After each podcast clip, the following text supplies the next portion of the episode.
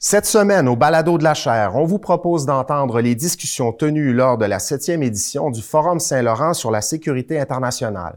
Le forum portait sur le thème La sécurité dans un monde divisé par la concurrence stratégique. Comme d'habitude, il a été co-organisé par la chaire Raoul d'Endurant en études stratégiques et diplomatiques de l'UCAM, l'École supérieure d'études internationales de l'Université Laval et le Cerium de l'Université de Montréal. Je vous souhaite une bonne écoute. Bonjour à toutes et à tous. Bienvenue à cette septième édition du Forum Saint-Laurent organisé par nos partenaires, la chaire Raoul d'Endurant de l'UCAM, l'École supérieure d'études internationales de l'Université Laval et le Cerium de l'Université de Montréal. Je m'appelle Frédéric Méran et euh, bien que je sois directeur scientifique du Cerium et professeur de sciences politiques à l'Université de Montréal, je vous parle en direct de Munich en Allemagne pour cette euh, table ronde, ce panel qui va porter sur la question suivante, l'architecture européenne de sécurité mise à l'épreuve. Alors, je participe au euh, forum depuis sept ans maintenant, et chaque année, j'insiste pour que nous ayons une table ronde qui porte sur la sécurité européenne. Généralement, c'est un sujet qui euh, ennuie un peu euh, la plupart de mes collègues, et donc je dois, comme je le disais, insister pour qu'il figure au programme. Je crois que cette année, on peut dire qu'il en est tout autrement, et je ne pense pas qu'on puisse s'en réjouir en raison évidemment de euh, la crise en Ukraine. Donc, une table ronde qui euh, porte sur la sécurité européenne va évidemment parler beaucoup euh, de l'Ukraine, mais pas seulement de l'Ukraine. Nous allons nous pencher sur les conséquences de cette guerre sur l'OTAN, sur l'Union européenne, sur d'autres organisations internationales qui sont impliquées dans l'architecture européenne de sécurité. Ah, pour ce faire, j'ai le très grand plaisir d'avoir avec moi trois personnes qui sont euh, des praticiennes, mais aussi euh, des personnes qui réfléchissent, des universitaires, sur la question de l'architecture européenne de sécurité, qui ont joué des rôles clés ou qui ont apporté des contributions intellectuelles importantes sur le sujet. Je vous les présente immédiatement. D'abord, euh, en direct d'Ottawa, je crois, euh, Kerry Buck, diplomate canadienne chevronnée, qui a eu de nombreux postes à Ottawa et à l'étranger et qui notamment a été l'ambassadrice de notre pays auprès euh, de l'Alliance atlantique à Bruxelles. Bonjour Kerry. Bonjour, merci. Ensuite, de Washington, mais la plupart du temps, il se trouve à Bruxelles, Camille Grand, qui euh, est secrétaire général adjoint euh, de l'OTAN, donc de l'Organisation Atlantique, où il a une responsabilité particulière pour les investissements de défense. Bonjour Camille. Bonjour Frédéric.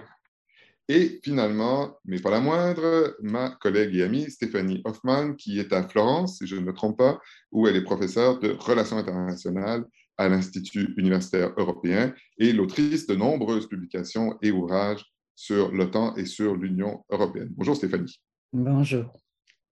Alors, nous allons commencer euh, avec une première série de questions, ensuite engager euh, un dialogue entre, entre nous trois ou nous quatre, et finalement ouvrir une période d'échange avec euh, celles et ceux qui nous suivent et que je remercie en passant. D'abord, peut-être commencer, Kerry, inutile de revenir sur la, guerre en Ukraine dans, dans tous ces détails, je vais commencer par vous demander quels ont été jusqu'à maintenant euh, les impacts de cette guerre en Ukraine sur l'OTAN. Et j'ai envie de vous demander aussi euh, sur l'Organisation des Nations Unies ou sur la diplomatie internationale, puisque c'est un sujet aussi que vous avez beaucoup travaillé et que vous suivez de près. Euh, merci Frédéric. Alors, et merci pour l'invitation. je suis ravie de me trouver parmi collègues et amis à parler d'une question qui me préoccupe beaucoup ces jours-ci. Alors, il est vraiment trop tôt, je pense, pour faire des prédictions fiables sur la façon dont la guerre va se terminer. Et donc, il est beaucoup trop tôt pour dire avec certitude quel impact à plus long terme la guerre aura sur soit l'architecture européenne de sécurité ou bien l'ordre international. Mais je vais tenter à la fin de, faire des prédictions quand même. Euh, mais il est plus facile de tirer des conclusions sur l'effet immédiat et à court terme de la guerre sur l'OTAN, euh, euh, les Nations Unies et la diplomatie. Je vais donc commencer par là, comme vous avez demandé.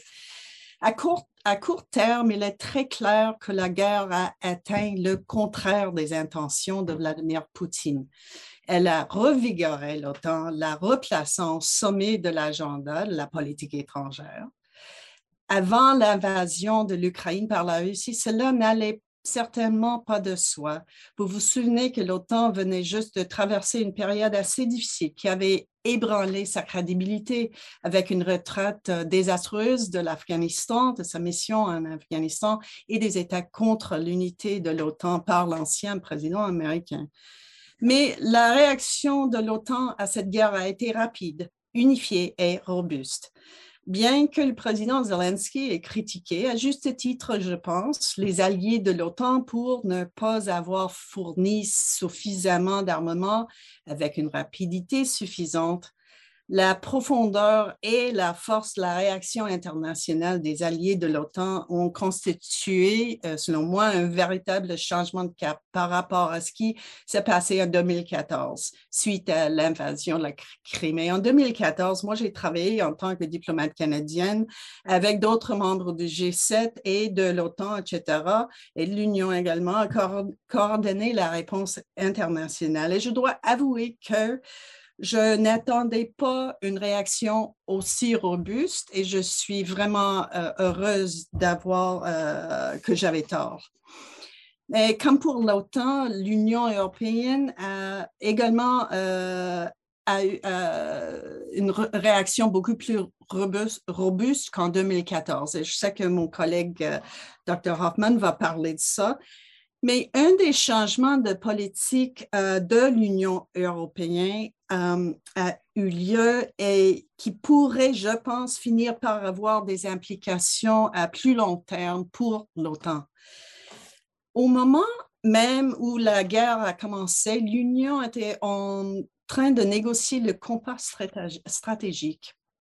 Et la définition de l'autonomie stratégique européenne faisait euh, partie intégrante de ces négociations une préoccupation de longue date concernant la notion, cette notion d'autonomie stratégique était qu'elle ferait double emploi, emploi avec le rôle de l'OTAN et pourrait mettre l'OTAN de côté. Mais je pense qu'en raison de la guerre, il était clairement entendu au sein de l'Union que, bien, si l'Union devait renforcer ses capacités militaires, l'OTAN est le chef de file lorsqu'il s'agit de décider de réponses militaires collectives. Au moins à la réaction de cette guerre, mais ça peut avoir des effets, des impacts à plus long terme. À solidifier, renforcer la coopération entre l'Union européenne et l'OTAN, mais aussi de mieux comprendre les rôles relatifs des deux organisations. En ce qui concerne les Nations unies, euh, le président Zelensky s'est montré très critique envers le Conseil de sécurité en demandant où est la sécurité. Je pense que les lignes de faille, si on dit, euh, intégrées dès le départ dans la structure du Conseil de sécurité de l'ONU ont été mises à nu. Certains collègues euh, qui sont actuellement aux Nations unies m'ont dit que le Conseil de sécurité est désormais mort. Mais cela ne signifie pas que l'ONU elle-même est morte. Imaginez la réponse humanitaire à la guerre en Ukraine sans le Haut Commissariat des Nations Unies pour les réfugiés ou le Programme alimentaire mondial. Euh, je pense qu'elle serait beaucoup plus lente, moins efficace. Imaginez la poursuite des crimes de guerre et des crimes contre l'humanité sans la Cour pénale internationale, qui, bien qu'il n'est pas un, organe de l'ONU, a été négocié au sein de l'ONU, ou bien sans la commission d'enquête qui a été lancée par le Conseil des droits de la personne, droits de l'homme. Alors, bien que le Conseil de sécurité des Nations unies a peut-être atteint un moment de Ligue des Nations, ou son incapacité à assurer la sécurité collective a sapé sa crédibilité et pourrait peut-être conduire à sa disparition, l'ONU dans son ensemble est un élément nécessaire et utile de la réponse internationale à la guerre en Ukraine. Troisièmement, en ce qui concerne la diplomatie, je vois deux impacts immédiats. Tout d'abord, la guerre a nécessité une coordination diplomatique très profonde, très rapide et étroite entre un grand nombre d'États dans de nombreuses forats l'OTAN, l'ONU, l'OSCE, G7. Et je pense que ce euh, travail diplomatique a été un succès.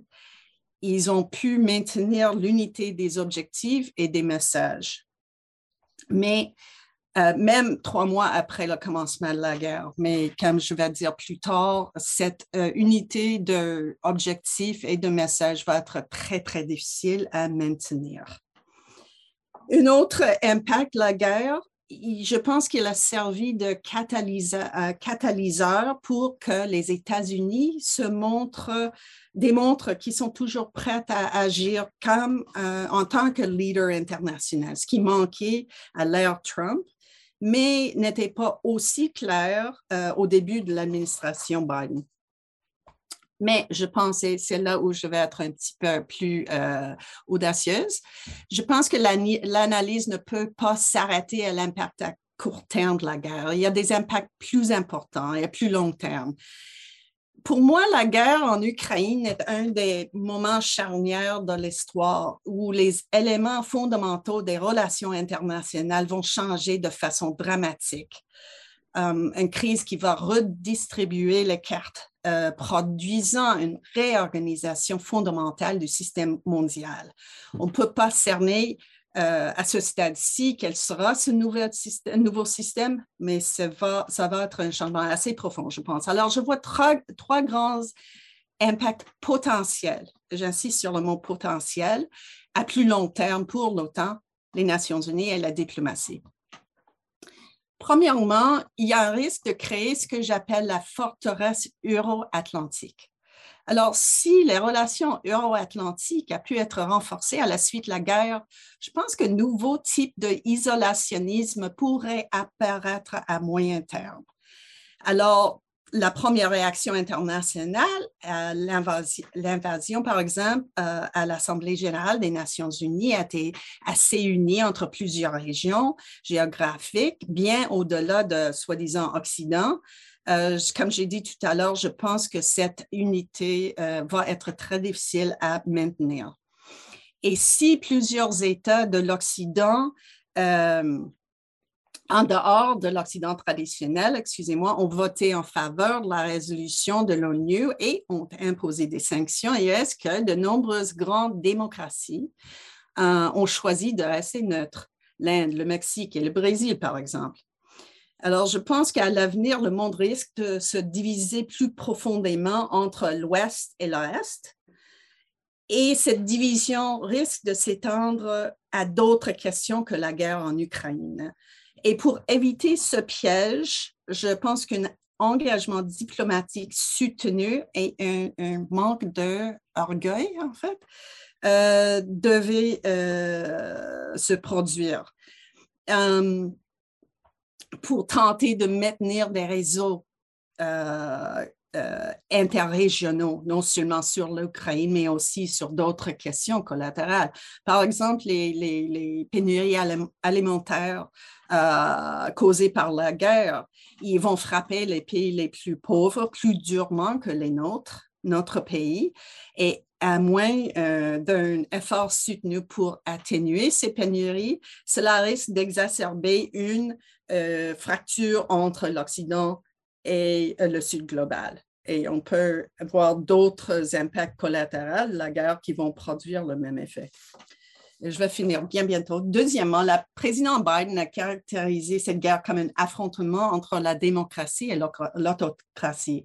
Et si cette guerre peut être effectivement caractérisée comme ça, cela, je pense, changera la façon dont les organisations internationales comme l'OTAN fournissent l'assistance en matière de sécurité, exigeant à l'avenir une plus grande collaboration avec les organisations internationales qui mettent en œuvre des programmes de sécurité civile ou de démocratie.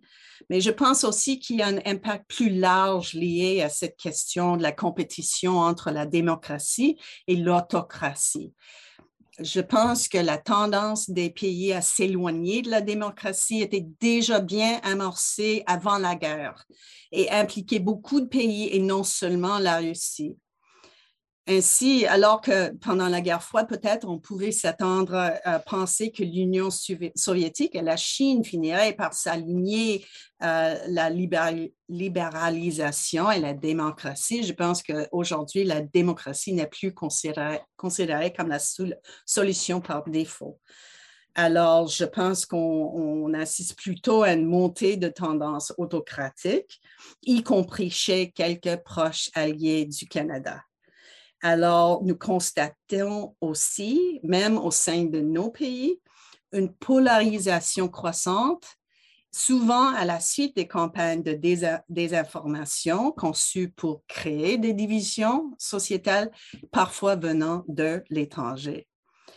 Alors, je pense que la conclusion à tirer que la nouvelle normalité est celle où la démocratie, y inclut nos démocraties, sont plus vulnérables et où la concurrence et les conflits autour des normes démocratiques se produisent de plus en plus dans les espaces d'information.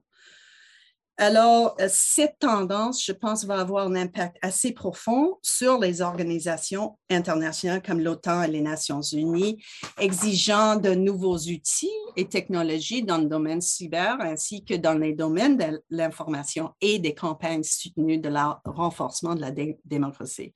Et mon troisième et dernier point concerne l'effritement de l'ordre international fondé sur des règles. On parle depuis euh, quelques années de l'effritement de l'ordre international et de la mort lente de multilatéralisme. Alors, est-ce que la guerre de l'Ukraine est donc un nouveau clou dans le cercueil de l'architecture internationale d'après-guerre? Question ouverte.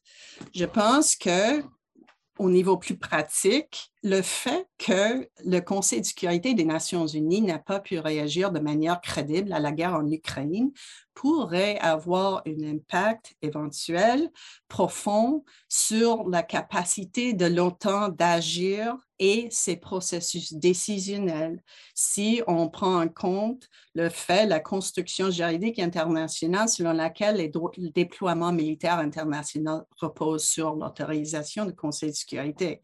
C'est sûrement question sur laquelle on devrait se pencher.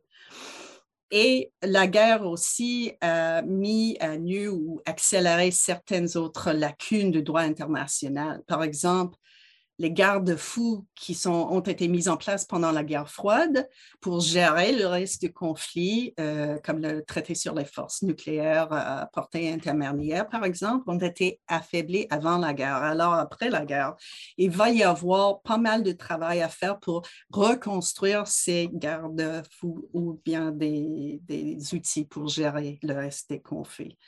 Et euh, deuxième aspect droit international, c'est que euh, une autre faiblesse quand on regarde la façon dans laquelle le droit humanitaire est effrontément bafoué par la Russie et sans une volonté internationale déterminée pour poursuivre les crimes de guerre, les crimes contre l'humanité, l'état de droit international sera, je pense, euh, définitivement affaibli. Alors, l'ONU, l'OTAN auront un travail soutenu à faire pendant les années à venir en s'attachant à combler ces lacunes de droit international et en faire en sorte que les auteurs des, violations de, ce droit aient à répondre à leurs actes. Alors, j'ai dit au commencement que ce serait la folie d'essayer de, d'écrire définitivement ce que sera l'impact à long terme, mais j'ai essayé de le faire. Et je vais laisser la parole à mes collègues à me dire si, euh, si j'ai complètement tort ou non. Merci.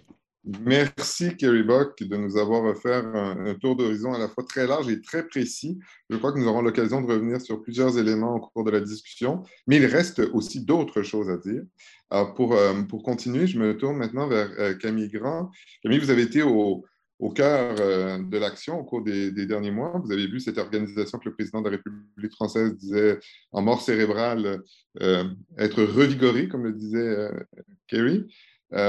Et notamment, vous avez vous travaillé sur les enjeux, euh, les enjeux capacitaires qui ont été fortement mis de l'avant avec la décision, par exemple, en Allemagne, où je me trouve actuellement, d'augmenter euh, les dépenses euh, militaires à un taux qui paraissait impensable il y a encore quelques semaines.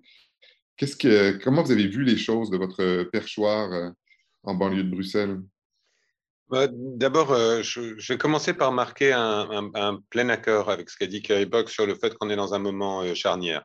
Euh, il n'y a pas beaucoup d'événements comme ça dans un, siècle ou un demi-siècle, et très certainement, on est dans un de ces moments-là. Alors évidemment, euh, les, historiens, les, les, politistes pourront dire, mais euh, est-ce que tout ça n'a pas commencé en 2014 euh, avec l'annexion illégale de la Crimée ou en 2008 avec l'intervention et la guerre avec la, Géorgie, la disparition des premiers traités de désarmement avec le, gel de la participation au traité sur les forces conventionnelles en Europe?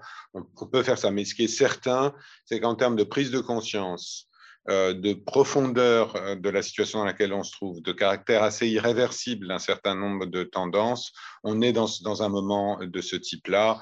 Euh, et, qui, qui, est, je ne sais pas quelle est la bonne comparaison, mais qui est sans doute peut-être même plus important certainement pour la sécurité européenne que le 11 septembre, par exemple, et on est dans quelque chose qui ressemble davantage à la fin de la guerre froide ou au début de la guerre froide en termes d'impact de, général sur notre, sécurité. Euh, c'est lié à, plusieurs choses, à l'ampleur et à la brutalité de la guerre menée par la Russie en Ukraine. Euh, c'est le retour de la guerre majeure en Europe, euh, alors qu'on avait l'impression que, ces guerres majeures étaient, étaient en, en voie de disparition en général et en tout particulièrement en Europe. même si tout le monde a en mémoire les, guerres des Balkans, mais il y avait cette idée que finalement c'était des, conflits internes euh, qui avaient leur euh, propre dynamique, euh, mais, pas, mais pas un conflit de, finalement une guerre d'annexion et d'invasion menée avec euh, l'ensemble des moyens conventionnels d'une puissance euh, majeure et en, qui plus est d'une puissance nucléaire majeure. Donc on est vraiment dans quelque chose euh, de, très profond. La deuxième chose, c'est évidemment le, le, en quoi c'est un moment de redéfinition pour chacun des piliers de cette architecture européenne de sécurité dont on discute. Euh, L'OTAN, évidemment, je vais, revenir et m'approfondir là-dessus, euh, mais aussi euh, l'Union européenne. Il y a une question profonde sur l'avenir de l'OSCE. Il y a une question sur le système des Nations unies également. Et, finalement, pour chacun des acteurs, on est dans un moment de, définition, de redéfinition de leur rôle, de leur fonction dans tout ça. Alors maintenant, pour faire une sorte de zoom sur comment est-ce qu'on a à la fois vécu et, agi à, l'OTAN depuis cette crise.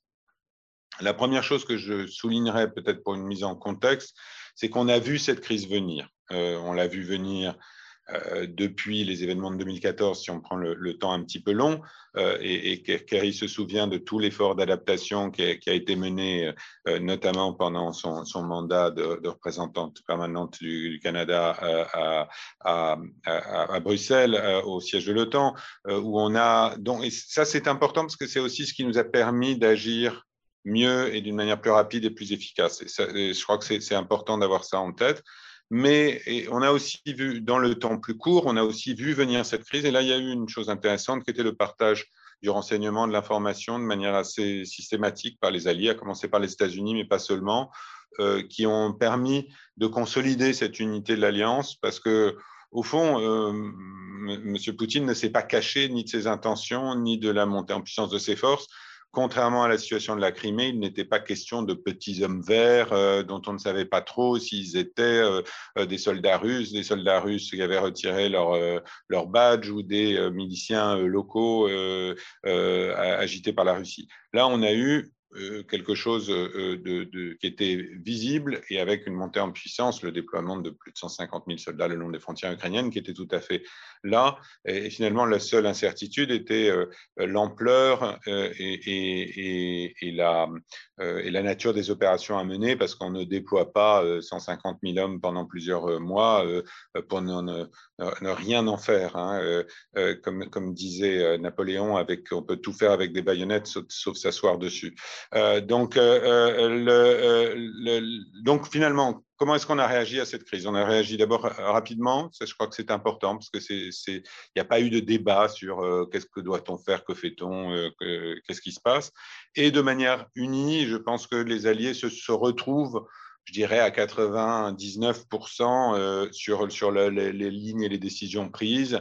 et il y a très très peu de, distance entre les alliés les plus prudents et les alliés les plus engagés pour l'instant. et je pense que ça, peut durer. Ça, c'est un point dont on pourra peut-être débattre avec Kay tout à l'heure. Alors, trois axes, et, ensuite je vais venir vraiment sur la question capacitaire.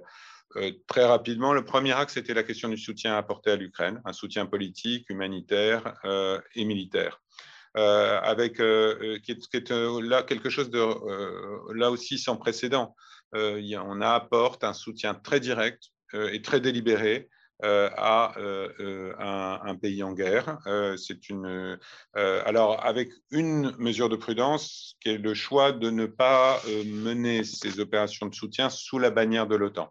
Euh, en partie pour ne pas euh, céder à la propagande russe consistant à dire euh, c'est l'OTAN qui est en guerre avec la Russie, et en partie parce que nous ne sommes pas en guerre avec la Russie. Donc il ne s'agit pas de, déployer des, troupes, des personnels, même à la frontière ukrainienne, pour aider l'Ukraine, mais bien de laisser chacun des alliés apporter ce soutien et, avoir l'OTAN plutôt concentré sur le débat politique, le soutien humanitaire sur l'organisation du soutien militaire, euh, euh, en laissant à chacun le, soin de, mener ces opérations de soutien plus ou moins discrètement. Il y a certains pays qui sont très euh, publics à propos de ce qu'ils font, d'autres qui le sont moins. de l'ampleur de ce soutien, il y a certains pays qui sont un peu plus contraints dans le type de matériel qu'ils souhaitent livrer, d'autres qui, vont très loin. Euh, je suis à Washington et, apparemment le, Congrès est en train de débattre et d'adopter un package qui va aller de 33 à 40 milliards de dollars de soutien euh, à, l'Ukraine, pas seulement militaire, mais en grande partie militaire. Euh, c'est le, PIB du Cameroun hein, qui vient d'être mis, sur la table par, par, le, Congrès, par, l'administration Biden et le Congrès des États-Unis.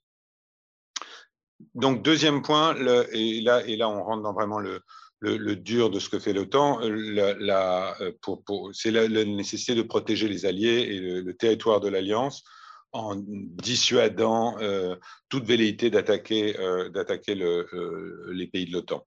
avec là-dessus plusieurs mesures, des déploiements additionnels sur le flanc est de l'Alliance, c'est des euh, dizaines de milliers de soldats qui se sont trouvés euh, déployés euh, de, la Baltique jusqu'à la mer Noire le long de ce flanc Est pour à la fois rassurer les alliés de, cette région, mais aussi signaler très clairement à la partie russe qu'une attaque contre la, Roumanie, la Lituanie ou l'Estonie serait en, fait immédiatement une attaque contre l'ensemble des alliés et qu'on était en mesure de répondre de manière encore plus efficace qu'en euh, temps, en, temps, euh, en temps normal. ça a également conduit au transfert sous l'autorité du, commandant suprême allié pour l'Europe du SACUR de plus de 40 000 hommes, ce qui est un sans précédent depuis la guerre froide, qui ont été mis sous son autorité directe et son commandement direct, y compris des soldats français, canadiens, américains déployés dans, dans, cette, dans cette zone. Donc on a un vrai, vrai changement de une posture qui, encore une fois, était en, en gestation depuis 2014 avec la présence euh, avancée euh, euh, dans les pays baltes et en Pologne, mais qui a pris, pris de l'épaisseur et, apporté une réponse très très directe pour euh, protéger les alliés, euh, constituer une sorte de bouclier pour que le message soit absolument clair et que la discussion sur l'article 5 du, traité de l'Atlantique Nord ou sur ou les mots du, président Biden sur pas un pouce du territoire de l'alliance, etc., soient effectivement bien bien confirmés. Troisième élément de cette politique, le fait de prévenir euh, une, toute escalade et, toute, euh, et le, risque de troisième guerre mondiale, parce que c'est quand même de ça dont on parle, sans, sans être, euh, sans vouloir surdramatiser.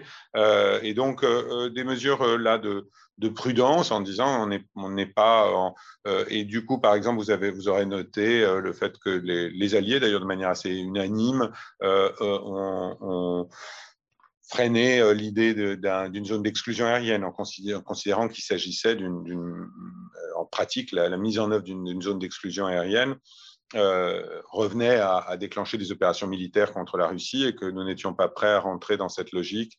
Euh, euh, c'est un exemple. Le, ou le choix, de, dans les, mesures de, présence le long de la frontière, de rester militairement, d'envoyer les, bons signaux pour qu'il n'y ait pas d'ambiguïté sur le fait que nous ne cherchons pas et nous ne souhaitons pas une confrontation directe avec la Russie euh, et que donc on, reste là-dessus. Donc ça, c'est un, troisième pilier qui est très important parce que on, joue euh, avec un, adversaire euh, nucléaire un peu imprévisible, on l'a vu, et donc il ne faut pas qu'il y ait d'escalade involontaire là-dessus. Et, là, il y a aussi une grande unité des alliés pour se protéger là-dessus.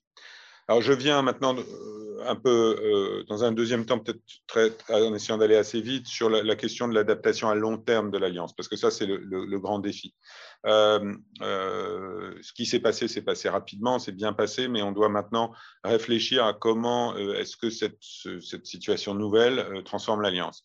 Alors, il y a des choses, il y a des grands événements politiques, hein, dont, la, perspective d'adhésion de la, Finlande et de la Suède, euh, euh, avec deux pays, on sera dans les jours qui viennent s'ils confirment leur euh, vœu d'adhérer à, l'Alliance Atlantique.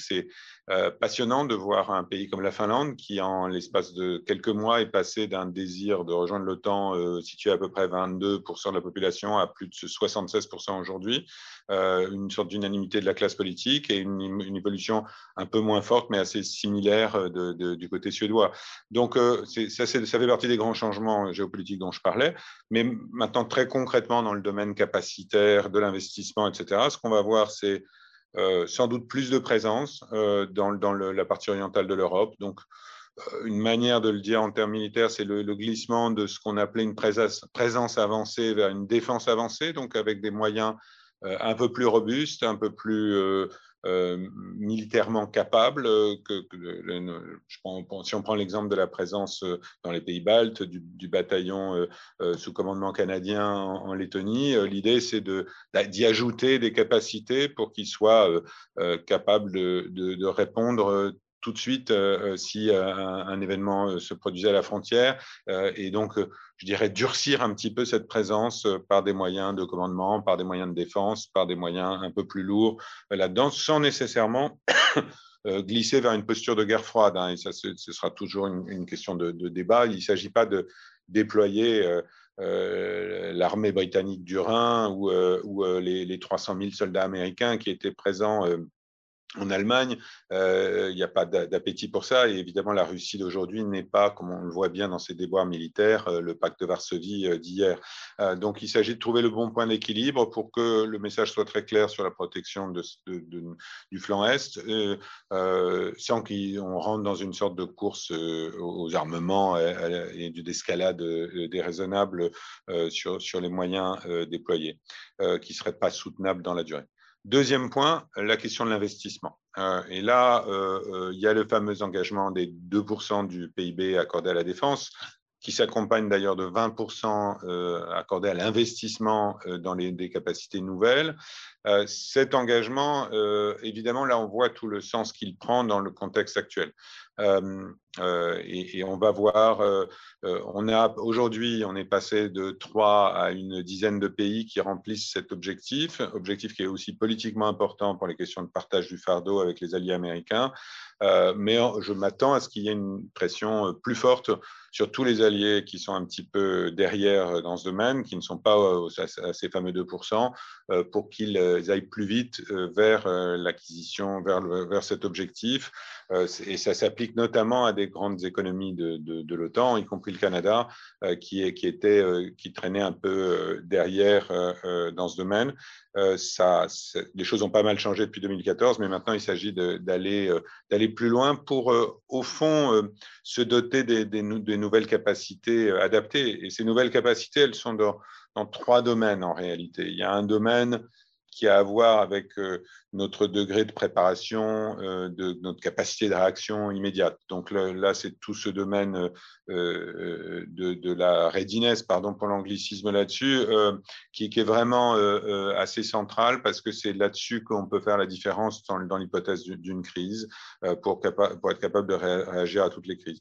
Le deuxième domaine, c'est finalement retrouver au plan militaire un petit peu de masse. Euh, ce qu'on voit avec ce que fait la Russie, euh, c'est que euh, la Russie est encore capable de déployer des milliers de chars, des milliers de canons, etc. Pas forcément avec des, succès incroyables, mais ça pose la question de dire, bon, si on est dans un conflit avec une puissance majeure comparable, euh, on ne peut pas se contenter d'avoir euh, ces armées un peu échantillonnaires euh, qui sont devenues beaucoup d'armées occidentales, qui n'ont que, quelques dizaines d'équipements, n'ont pas de stock, ni de munitions, ni, d'équipements, etc. Donc ça, c'est un deuxième grand, grand champ. Puis il y a un troisième qui est le champ plus technologique, évidemment, où on a vu que la Russie utilisait euh, des missiles hypersoniques, euh, avait utilisé euh, des actions cyber très disruptives. et donc là, il va, notamment dans les premiers jours du conflit, l'Union européenne vient de caractériser les attaques contre Viasat d'attaques de, la Russie et pas d'entité russe, qui est une, première dans le domaine de, la guerre cybernétique. Et donc, de voir comment est-ce que euh, dans ces domaines, on reprend un petit peu un leadership qui est euh, s'érodait un peu et même était euh, menacé dans des domaines, dans des, niches technologiques précises comme, comme l'hypersonique. Je termine en disant peut-être deux, trois choses sur, au fond, il nous faudra dans tout ça tirer toutes les leçons de ce, conflit en, Ukraine, à la fois au plan politique et au plan capacitaire. Qu'est-ce que ça veut dire? Qu'est-ce que ça veut dire pour, pour, pour l'OTAN? Qu'est-ce que ça veut dire pour l'Union européenne? Euh, L'Union européenne a, j'ai envie de dire, encore plus changé que l'OTAN, mais je suis sûr que Stéphanie Hoffman va, va y revenir. Euh, euh, et, comment est-ce que... mais en même temps, on a vu que la coopération entre les, entre les deux organisations était un, euh, avait bien marché en général, a été un, des éléments de la bonne réponse, euh, etc., de la coopération non seulement entre ces deux organisations, mais aussi au sein du G7 euh, dans, et dans des, dans, des formats un peu, un peu informels. Donc, comment est-ce qu'on on va penser ça pour l'avenir, mais aussi comment est-ce qu'au plan stratégique militaire, qu'est-ce que le retour de la guerre en Europe veut dire Comment est-ce qu'on tire les leçons de ce conflit, à la fois des, euh, de la brutalité et de l'ampleur euh, des moyens que la Russie était prête à allouer à un conflit, euh, encore une fois, sans, précédent dans l'histoire récente de l'Europe, mais aussi des faiblesses aussi que la Russie a démontrées dans tout ça. donc, on est vraiment dans un moment très intéressant pour savoir comment est-ce que nos organisations, nos politiques de défense vont s'adapter et s'ajuster à tout ça dans un contexte où l'OTAN elle-même est en train de travailler sur son concept stratégique euh, euh, qui est sera adopté au sommet de Madrid le 28 juin prochain euh, pour essayer de, tirer les premières leçons stratégiques de ce conflit. Et c'est un, document qui sera important dans, ce travail-là, en plus de tout le travail qui est mené sur l'adaptation militaire. Donc voilà, je vais m'arrêter là, mais je suis très content de, continuer la discussion dans quelques instants. Merci Camille Grand pour ce, analyse à la fois des conséquences euh, que la guerre a eues sur, l'OTAN, mais aussi euh, de nous avoir expliqué la stratégie euh, de l'OTAN qui n'a pas toujours été très bien comprise et d'ouvrir quelques perspectives sur, sur la fin. Alors, tu disais l'Union européenne a encore plus changé que l'OTAN.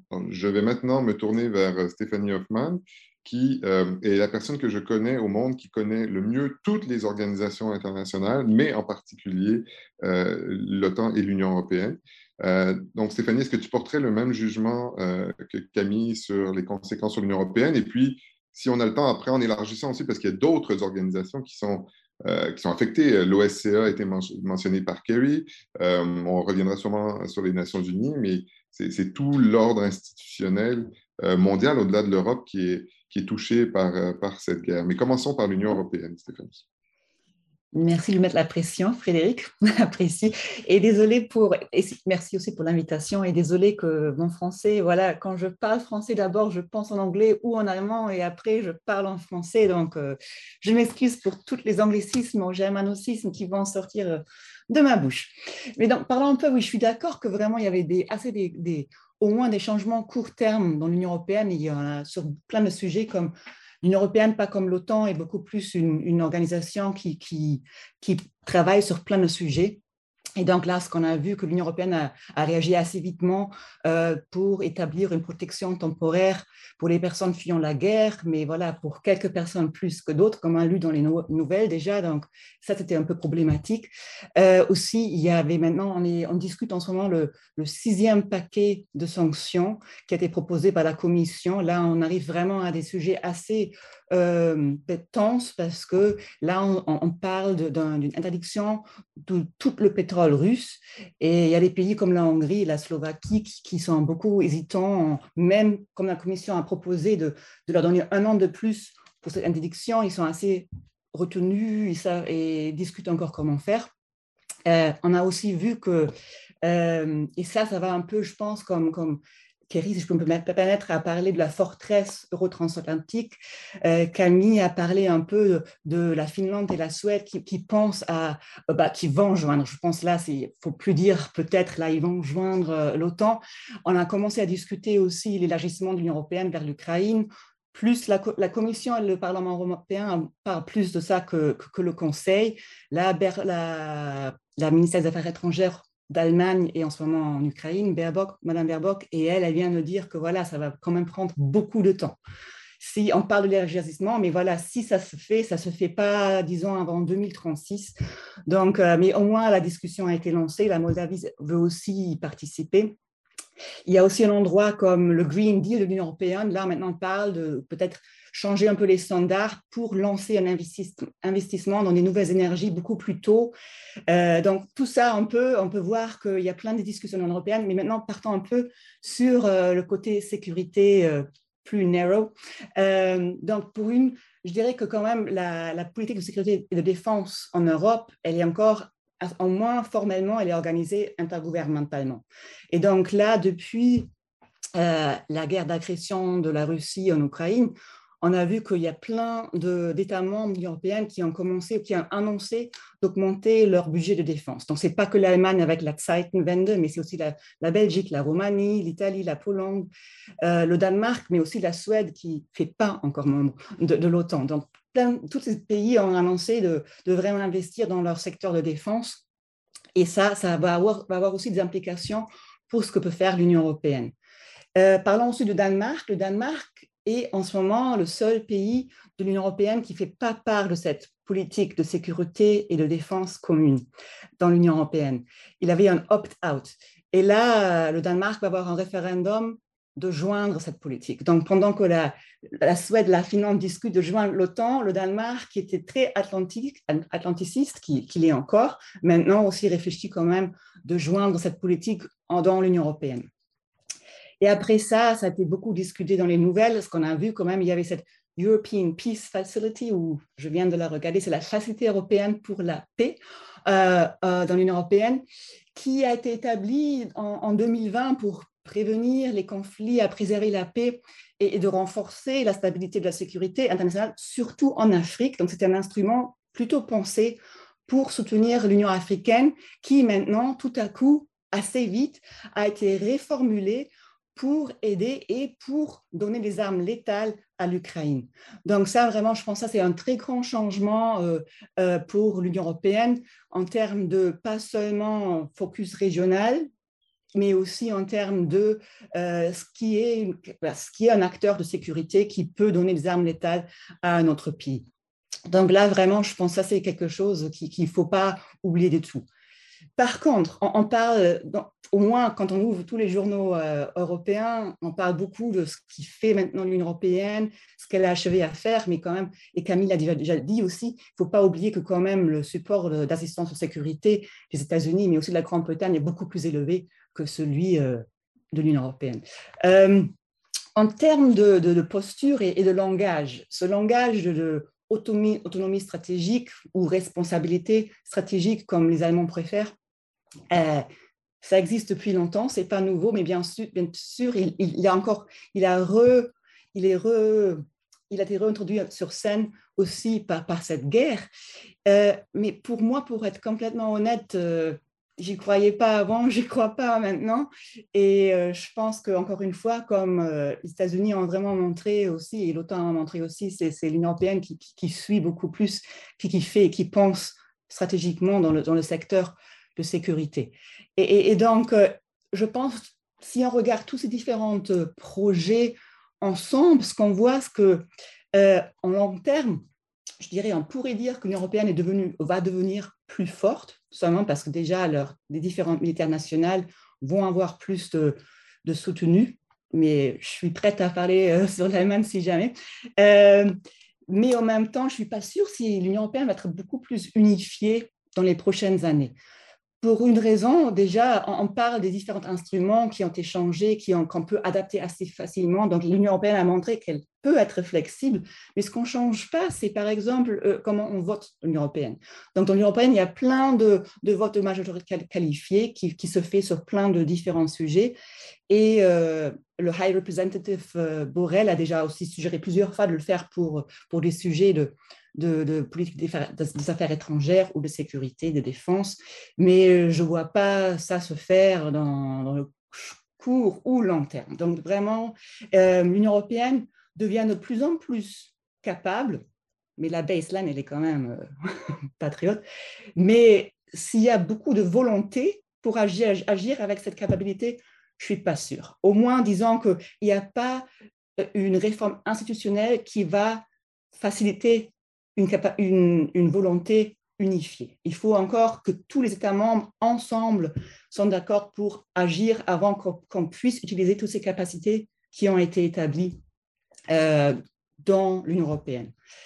Et donc, ça, pour moi, c'est quand même encore euh, quelque chose qui, est un manque dans l'Union européenne, si on veut une union qui est unifiée. Parce que ça aussi, c'est bien sûr pas, euh, pas tout le monde est d'accord avec ça.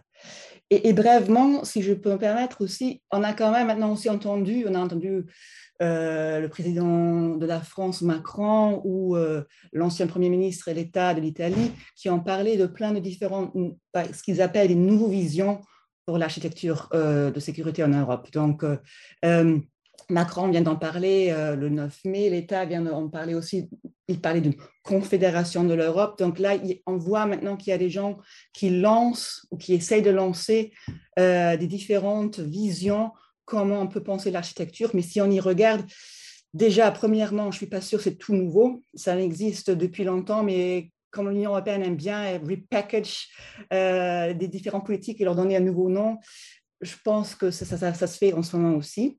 Euh, et aussi, bien, et ça, c'était la critique aussi qui a été faite déjà euh, envers le président Macron quand il a présenté sa, sa multi-layer, euh, sa, vision que l'Europe, vraiment, qu'on peut avoir un, un, core au milieu et après, il y a les différents pays qui sont attachés dans différents sujets. Donc, ce qu'on voit là, c'est aussi, c'est pas une grande volonté de penser que l'Ukraine va joindre l'Union européenne comme État membre un jour. Donc, c'est vraiment ce qu'on présente, c'est des idées, essayer de, vendre des, des, idées anciennes comme des idées nouvelles, tout en, et je suis complètement d'accord avec elle sur ça, quand même pas essayer de repenser ces frontières qu'on a créées en investissant dans l'OTAN et dans l'Union européenne beaucoup plus que dans les organisations comme l'OSCE, par exemple. Depuis la fin de la guerre froide, je pense que on a investi beaucoup dans ces organisations qui ont été créées comme euh, en pensant la guerre froide et cette organisation qui quand même a essayé de franchir des frontières entre ce qui était des, ennemis euh, a, jamais vu beaucoup d'investissements diplomatiques ou tout euh, pour gérer un peu, pour, pour créer un endroit où sécurité peut être discutée. Et je ne vois pas comment ça va se faire maintenant en voyant ce que la Russie est en train de faire en Ukraine. Merci Stéphanie Hoffman. Je propose, euh, je profite pardon, de euh, ton commentaire liminaire à propos euh, du français, non seulement pour te dire qu'il était impeccable et donc te dire que tu n'as aucun souci à te faire, mais aussi pour rappeler l'esprit du Forum Saint-Laurent et vous remercier, surtout Kerry et toi, de vous y prêter, Camille un peu moins, parce que l'idée du Forum Saint-Laurent, c'est justement de débattre des grands enjeux stratégiques en français, mais pas d'une manière exclusivement euh, réservé aux, francophones. Donc, merci beaucoup à toutes les deux d'y contribuer. Alors, j'ai quelques questions, mais avant de vous les poser, je voudrais rappeler aux personnes qui nous suivent en ligne qu'elles peuvent elles aussi poser des questions dans la boîte à cet effet. Donc, Vincent Boucher posera les questions que vous aurez inscrites au moment opportun. Mais d'abord, je voulais rebondir sur deux aspects et vous poser une question générale. Donc, vous pouvez répondre tous et toutes ou, dans l'ordre que vous souhaitez. La première, c'est à propos de la guerre. Euh, bien sûr qu'on peut réfléchir à toutes les conséquences institutionnelles, architecturales. On peut même se dire il y a quelques avantages pour euh, les, Européens à retrouver ainsi une raison d'être ou, euh, ou, un ennemi commun, mais la vérité, c'est quand même que cette guerre, et, vous l'avez tous rappelé, est terrible, elle, est importante, et même si aujourd'hui on peut avoir l'impression que les forces russes peut-être se retirent de Kharkiv, peut-être n'ont pas atteint, euh, atteint, leurs objectifs euh, de décapitation du gouvernement ukrainien, euh, mais elles continuent à faire peser une menace réelle sur le continent européen. Et là, j'ai envie de vous poser la question que vous avez dû entendre plusieurs fois depuis deux mois et demi. Est-ce que vous voyez à l'horizon une porte de sortie ou au contraire une détérioration voire une aggravation significative de ce conflit pour l'Ukraine et euh, pour toute la région? Je ne sais pas qui est envie de commencer. On peut, si Kerry, vous vous sentez prête à, donner quelques éléments, je peux vous donner la parole en premier. Oui, s'il vous plaît. Euh, malheureusement, je ne vois pas de sortie ou de fin immédiate de cette guerre parce que ça ne tombe pas dans les intérêts de Vladimir Poutine d'avoir un échec total. Alors, les prochaines étapes, on ne sait pas, mais euh, minimum, euh, je ne vois pas la Russie sortir de soit la Crimée ou du Donbass. Ce qui fait que ça va continuer à poser une menace réelle à l'Europe, mais aussi à l'Ukraine, et ils vont continuer à déstabiliser l'économie et surtout la démocratie ukrainienne. Parce que je pense euh, que la raison clé pour laquelle M. Euh, président Poutine a lancé cette guerre injuste, c'est parce qu'il trouve menaçant l'idée d'avoir un pays euh, stable, économiquement croissant, une démocratie euh, à côté de Russie quand lui, il ne peut pas livrer le même résultat à ses propres citoyens. Alors, il va, il va continuer à déstabiliser. Alors, on a donné beaucoup de, portes de sortie avant la guerre au président Poutine. Et comme on dit en anglais, we gave him many off-ramps and he drove by them all. Et je pense qu'il va continuer à faire ça parce qu'il ne va pas se trouver dans une position d'échec. Malgré les faits, je pense qu'il va continuer à dire qu'il est là, qu'il a une position en Ukraine et euh, il va continuer minimum à, déstabiliser euh, le pays. Mais ah, je vais demander à Camille aussi, mais est-ce que vous voyez qu'il y a eu un risque de débordement au-delà du territoire ukrainien? Il y a toujours un risque de débordement. Premier risque, c'est le risque nucléaire. Je pense que le risque nucléaire est là. alors, il faut être très, très, très prudent parce que le président Poutine, s'il se sent prêt à perdre quoi que ce soit en Ukraine ou bien sa présidence, je pense qu'il peut réagir de façon euh, assez euh, dangereuse et penser à cette idée de, franchir ce tabou qui est en place depuis la fin de la Deuxième Guerre mondiale, de ne pas se servir des armes nucléaires. Alors, première menace, et il faut vraiment réfléchir à ça.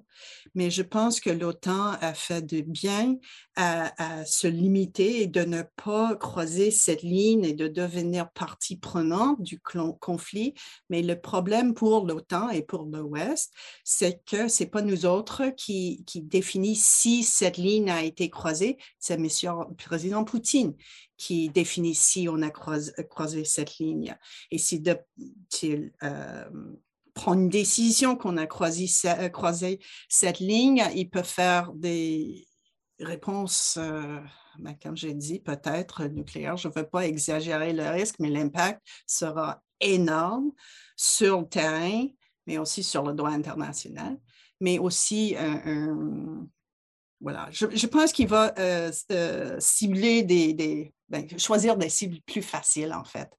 Euh, des petits pays autour, là où il y a une présence déjà, et pas de lancer un conflit directement contre l'OTAN tout de suite. Je ne pense pas qu'il va faire ça. Mais chaque fois qu'on dit qu'on ne pense pas qu'il va faire quoi que ce soit, il le fait. Alors, j'hésite à faire des prédictions. Camille, quelque chose me dit que tu n'es pas euh, en désaccord avec ce que vient de dire Kerry Bock, mais peut-être as-tu des, choses à, ajouter? Non, mais je crois, je crois qu'il y, a plusieurs choses. D'abord, euh, euh, tu avais raison de, souligner que, que, cette guerre est une, quand même une guerre majeure. Hein. C'est pas, je veux dire, on, en parle dans le, dans le, entre guillemets, dans le confort de nos, de nos villes européennes ou nord-américaines, mais, mais fondamentalement, on est dans quelque chose d'une ampleur incroyable. Même avec les estimations les plus conservatrices, les Russes ont déjà perdu en Ukraine plus d'hommes qu'en Afghanistan, plus d'hommes qu'en Tchétchénie, plus d'hommes que les États-Unis pendant les 20 ans de guerre en Irak et en Afghanistan. C'est quelque chose qui est euh, extrêmement euh, violent et, évidemment la violence imposée à la population et, à l'armée ukrainienne euh, qui est, qui est avec, avec extrêmement peu de précédents et on est obligé d'utiliser des choses qui ont, qui ont donné lieu à, euh, qui se sont terminés euh, devant des cours pénales internationales, hein, comme, euh, comme comparaison quand on, quand on parle de ce qui se passe à Boucha ou des choses comme ce qui s'est passé à Boucha, les, les, images qui viennent sont celles de Srebrenica ou du Rwanda, quoi, vraiment des choses tout à fait dramatiques. Donc, je crois qu'il faut vraiment reconnaître ça et ne pas, ne pas nécessairement avoir, je, je, dirais, mettre complètement nos émotions de côté face à ça, parce que c'est vrai que c'est d'une, euh, comme, comme, comme, praticien, comme analyste, euh, on est toujours euh, tenté de suivre les recommandations de Raymond Aron et de mettre notre cœur de côté, mais je crois qu'en en, l'occurrence, on est dans quelque chose d'une très grande profondeur. Alors ensuite, oui, je suis d'accord avec Eric que le scénario le plus vraisemblable est une sorte de guerre dans la durée, euh, peut-être pas tout à fait avec l'intensité qu'on a vue euh, dans les premiers jours du conflit, parce que les Russes sont devenus plus prudents sur l'engagement de leurs propres forces, mais en même temps avec une utilisation assez massive euh, de, moyens militaires un peu indiscriminés, l'artillerie en particulier, les bombardements, y compris sur des zones civiles, euh, de manière à essayer de briser la résistance ukrainienne. Donc, on, est vraiment euh, essentiellement concentré dans, dans, la zone du Donbass et dans le, dans le, sud du pays euh, pour essayer d'obtenir un, un, gain militaire suffisamment crédible pour pouvoir expliquer à la fois à la population russe que cette, cette affaire en, valait, en valait la peine. Euh, à partir de là, les points d'évolution, c'est de savoir si l'un des deux belligérants va arriver à un point d'épuisement. C'est souvent le cas dans, les, conflits, qui va l'amener à rechercher, si, à défaut d'un traité de paix, une forme de, cessez-le-feu euh, pour, pour se reconstituer ses forces, retrouver dans la négociation une sorte de sortie de, tout ça ou, euh, si une action militaire euh, décisive d'un côté ou de l'autre va, produire un effet euh, tel que soit la Russie, soit l'Ukraine devront arriver à la, conclusion que, faut que le conflit, le conflit s'arrête. Sur, sur l'hypothèse d'escalade, je crois qu'on ne peut pas l'exclure. Et effectivement, Vladimir Poutine a été à chaque étape du conflit, au-delà de ce qui était euh, l'hypothèse euh, de référence, euh, au moment où, quelques jours avant le 24 février, quand on réfléchissait à quelles étaient les, possibilités, on, pensait que ça pouvait se limiter à une incursion rapide ou à un conflit dans le Donbass, le reste des forces qui étaient massées en Biélorussie ou le long de la frontière servant à, à empêcher l'armée ukrainienne de mettre tous ses efforts dans le Donbass on a vu beaucoup plus que ça. De la même manière, on a vu l'utilisation de moyens militaires euh, très performants, euh, euh, très massifs, ce qui, ce qui est, très, assez étonnant. donc, donc, on ne peut pas exclure une forme d'escalade. Effectivement, il y a les escalades, euh, on va dire, intra-conflit. Euh, alors, euh, étant donné la brutalité de ce qui se passe, il n'y en a pas énormément. On, pense effectivement au risque d'emploi d'une arme de destruction massive, soit de, de d'armes chimiques, un petit peu comme l'image de ce qui, a été fait en Syrie par le, régime Assad comme une arme de terreur, soit l'emploi d'une arme nucléaire tactique pour, en quelque sorte, dramatiser le conflit. Je pense que c'est une hypothèse encore peu vraisemblable, il faut, faut, faut rester, euh, faut pas dramatiser euh, à l'extrême, mais qu'on ne peut pas complètement exclure. Et ce qui est important, c'est que je crois que les, Occidentaux euh, envoient par tous les canaux possibles des messages très clairs là-dessus. et peut-être le frein à tout ça, c'est que euh, tous ces pays, et on en parlait tout à l'heure, qui aux Nations Unies ou ailleurs sont un peu neutres sur ce conflit, euh, sans doute ça changerait fondamentalement les choses. Je ne vois pas comment la Chine pourrait continuer à, euh, être dans une neutralité bienveillante à l'égard de la Russie, si avec un emploi même, limité, si, tant est que ce mot ait un sens, de, de l'arme nucléaire dans le conflit. Donc, donc, premier risque d'escalade, l'escalade verticale à l'intérieur du conflit. Deuxième risque, une forme d'escalade horizontale, c'est-à-dire la recherche euh, d'une tension, soit avec un pays de l'OTAN, soit avec un autre pays. On voit que la Moldavie est très fragile. On voit d'autres, euh, donc de déplacer un peu les espaces de confrontation. Là, au plan militaire, il y a une limite, euh, qui est, euh, qui est la, capacité de la Russie à mener des, opérations supplémentaires. Hein. Je veux dire, c'est pas, pas facile. On voit qu'ils peinent en Ukraine, donc euh, ouvrir un nouveau front ailleurs, ce serait sans doute pas du tout raisonnable au plan militaire pour eux. Euh, mais on voit qu'il y a la tentation d'essayer de, jouer sur le, registre hybride. Hein. Euh, récemment, le, fait de couper le gaz à deux pays euh, que sont la Pologne et la Bulgarie, c'est une tentative de division des pays de l'Union européenne, des pays de l'OTAN. C'est une tentative de voir si, en, frappant sur les pays les plus vulnérables, mais aussi les plus engagés, il y a, il y a un moyen de faire bouger, bouger les lignes à l'intérieur de l'Union européenne. Euh, Stéphanie Hoffman rappelait les, les, points de discussion qu'il y a sur cette question de l'énergie dans l'Union européenne. Donc, on, voit qu'il y, a des espaces comme ça, où ça peut être le, domaine cyber, par exemple, où, il y a aussi, euh, on a vu plutôt finalement assez peu de choses par rapport à ce qu'on pouvait euh, imaginer au départ. Dernier point sur la sortie de crise. moi, le, je crois que la chose la plus importante là-dessus, c'est de, soutenir ce que souhaiteront les Ukrainiens. Euh, le but n'est pas d'inventer une sortie de crise euh, euh, dans les capitales européennes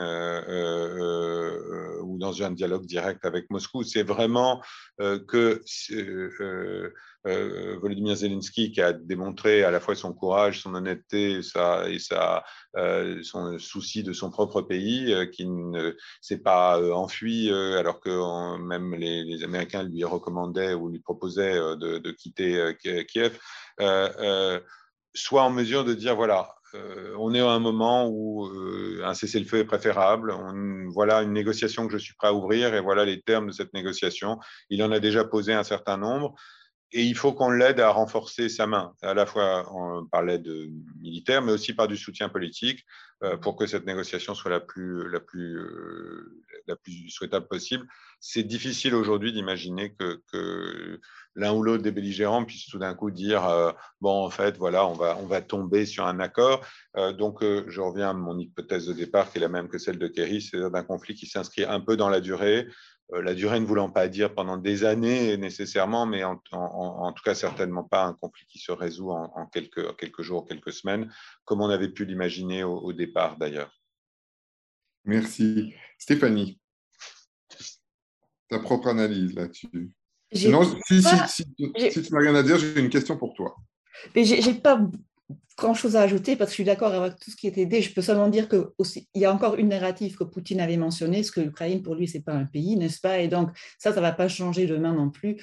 Donc, je pense qu'il y a aussi encore une narrative qui va soutenir au moins l'agression de la Russie vers l'Ukraine, de dire que voilà, là, les territoires qu'on a occupés, on a russifié, on a mis le rouble maintenant comme currency, on déporte plein de gens vers la Russie, tout ça. Et ça, je, vois ça comme, comme euh, lui aussi, he's enacting, il, vraiment, il, fait ça en, disant que on est là et on, a cette guerre pour le long terme. On a besoin de des victoires, mais ce qui est la victoire, c'est pas encore tout à fait défini. Alors, Stéphanie, reste avec moi parce que je vais t'adresser euh, Ma, première, ma prochaine question. Alors, le public trépigne d'impatience, et nous passerons bientôt au public, mais j'ai quand même envie de vous poser cette question et revenir sur une, euh, une, des, dernières choses que Kerry a dit dans ses premières remarques sur cette idée de la forteresse euh, euro-atlantique. Je dois dire que c'est quand même assez troublant. Euh, on a beau dire la communauté internationale, si on regarde une carte des pays qui se préoccupent beaucoup de ce conflit, Bien sûr, il y a les pays européens, ce n'est pas tout à fait anormal, ils sont dans la région, mais il y a aussi euh, les États-Unis, le Canada, le Japon, Taïwan. On pourrait dire l'Occident élargi, mais ça ressemble beaucoup à un club des démocraties et on observe que une grande partie euh, du Sud global, du reste du monde, ne semble pas se sentir concerné. Kerry a aussi parlé de cette division entre les démocraties euh, et les autocraties ça, pour la gouvernance mondiale, euh, ça pose vraiment un problème, euh, me semble-t-il, un gros problème. Comment est-ce que tu vois euh, les choses évoluer si on veut, par exemple, s'attaquer à tous les autres problèmes qui vont continuer à nous affecter, que ce soit les changements climatiques, le commerce international, euh, la fiscalité, il va falloir trouver un moyen, ou les Nations Unies, tout ce qui se fait aux Nations Unies, il va falloir trouver un moyen que euh, ces pays travaillent ensemble sans nécessairement céder justement à, la neutralité bienveillante dont parlait euh, Camille à, l'endroit de la Russie. Donc, comment tu, tu, vois les choses évoluer positivement et ou négativement dans les, dans les prochaines années? Je vais essayer à tenter de répondre une partie de cette question. non, mais je suis tout à fait, oui, c'est une, une, question super importante et comme on voit quand même, le reste du monde se manifeste beaucoup dans plein d'endroits, mais aussi dans, dans, les Nations Unies. Et déjà, ce qu'on a vu, que le premier vote qui a été fait dans l'Assemblée générale, les, les, fameux 141 votes pour la résolution qui, qui, qui, qui disent oui, la, Russie a été un agresseur vers l'Ukraine, a été déjà un peu manufacturé. Ce n'était pas tout à fait des votes qui venaient sans qu'il y avait beaucoup de gens en Europe, aux États-Unis, tout ça, qui étaient au, téléphone et ont fait des promesses à plein de pays pour qu'ils votent ensemble avec ce, propos qui, qui venait de l'Albanie, je pense, des États-Unis. Donc, euh, vraiment, déjà là, je pense savoir que le monde n'est pas unifié, n'était pas unifié avant aussi, il faut quand se le rappeler, et qui ne va pas être unifié maintenant. Donc là, le premier vote, déjà, je pense, était assez coûteux en termes de promesses qui ont été faites pour, pour euh, des pays, surtout l'Union européenne. Euh, et après, il y avait encore deux votes dans l'Assemblée générale, et là, on a déjà vu que quand même le troisième vote, celui sur le Conseil des droits humains, était beaucoup moins soutenu. Il n'y avait que 93 votes, je pense, en, faveur de suspendre, ouais, euh, le, euh, la Russie dans, ce conseil-là. Donc, pour dire, voilà, ce qu'on voit, c'est qu'il n'y a pas il y a la majorité qui supporte des propos qui viennent, qui sortent euh, de, de, cette, comme tu dis, ce, euro-atlanticiste élargi, mais ça coûte et, c'est assez politique d'avoir ces votes à chaque fois que c'est sur ces tablés, c'est sur la table. Euh, en plus, ce qu'on voit, c'est en termes de, sanctions. Par exemple, ce qu'on voit, c'est que au dehors de, l'Union européenne, encore une fois le Canada, les États-Unis, euh, le Japon, par exemple, il n'y a pas tellement de pays qui ont participé dans ce régime de sanctions. Même des alliés proches des États-Unis comme Israël l'Arabie saoudite ne participe pas, pas là-dedans. Donc tout ça, quand même, montre que je trouve que oui, comment le dire? Pour moi, on parle beaucoup maintenant de ce l'ordre libéral qui avant n'existait déjà pas et maintenant on fait semblant qu'il existait euh, après la guerre froide et on dit, voilà, ça, se termine. Mais non, si, si, on regarde un peu dans l'histoire, il y a plein d'historiens euh, de la global history qui nous montrent que voilà, cet ordre-là n'existait pas du tout. Donc déjà, notre baseline de comparaison, je pense, est assez problématique en disant que maintenant, tout va changer, parce que tout n'était pas donné comme c'était avant, mais peut-être que la position des États-Unis dans les années 90 était encore moins contestée euh, qu'il est maintenant mais que quand même, il y avait déjà un pluralisme de, vision, d'ordre qui existait maintenant, qui se manifeste aussi maintenant beaucoup plus en termes qu'il y a plein de pouvoirs, plus de pouvoirs qui est dispersé au monde et plus d'opportunités, plus, plus de crises où on peut se prononcer contre ou avec des acteurs comme les États-Unis, l'Union européenne, l'OTAN, le Canada, etc. Donc, euh, ça ne répond pas complètement à ta question, je suis, je suis connaissante de ça et désolée, mais je pense que déjà, il faut se demander ce qui a vraiment changé et qu'est-ce qui se manifeste maintenant qui a l'occasion de, de, manifester ce changement-là, si c'est plus ou moins. Non, merci Stéphanie. C'est un fort utile euh, rappel euh, que celui de dire que l'ordre international libéral n'existait peut-être que dans la tête des diplomates et des politiciens canadiens, mais euh, moins dans la réalité. Euh, Kerry est-ce que, Camille, je vais vous demander sur cette question-là aussi. Euh, je suis sûr que vous avez des choses à ajouter. Est-ce qu'on doit se préparer à un monde de blocs finalement, ou est-il encore possible d'imaginer une forme de, coopération internationale, Kerry? Je pense que oui, euh, il y a un, espoir, en fait, qu'on peut euh, travailler à éviter cette piège de, de bloc de l'Ouest. Et je pense que pour deux raisons. Premièrement, les organisations internationales ont une force, je ne sais pas comment dire en français, mais comme une force unifiante Et euh, c'est un canal pour le pouvoir et ça exige la coopération. Alors, même si ça ne fonctionne pas que ça, euh, dans la façon, euh, la façon optimale, les Nations Unies, par exemple, ou l'OTAN, c'est toujours là et ça exige un certain type de coopération. Et si on insiste sur ça, si on réinvestit dans les organisations internationales, à s'assurer que nos conversations diplomatiques sur la démocratie, par exemple, ou sur quelques autres questions, ont lieu au sein des Nations Unies, ça va euh, aider à réinvigorer ces, ces organisations internationales. Deuxième chose, je pense que le Canada a une place spéciale dans ce monde parce que nous, on est vraiment un des pays les plus multiculturels du monde.